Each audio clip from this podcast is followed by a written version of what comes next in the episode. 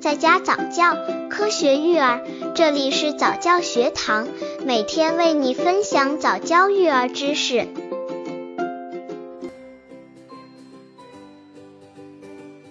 二、新生儿补充营养的途径：一、母乳喂养。新生儿如果是用母乳喂养的方式，则其喂奶时间不固定，一般每隔三个半小时左右喂一次，每次喂十五分钟左右。初乳非常珍贵，应让新生儿尽量多次吸吮。母乳，尤其初乳，是婴儿最佳天然营养品。刚接触早教育儿的父母，可以到公众号早教学堂获取早教育儿课程，让宝宝在家早教，科学育儿。二、人工喂养。婴儿配方奶粉又称为母乳化奶粉，是以牛乳或其他动物乳或其他动植物成分为基本成分，适当添加营养素，可供给婴儿生长与发育所需营养的一种人工食品。在不能得到母乳的情况下，应采用鲜牛奶或经卫生部门许可出售的奶粉、配方奶粉，按指定食用方法喂养，每天喂六至七次，每四小时左右喂一次。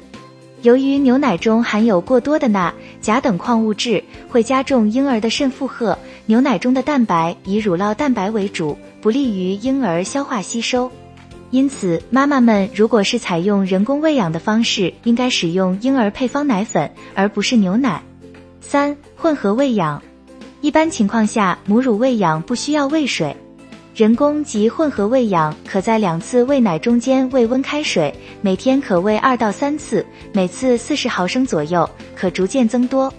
而通常喂母乳后，可接着喂牛奶或配方奶粉、米粉，也可在两次喂母乳间隔时喂。坚持每天保证喂三次母乳。四、辅食。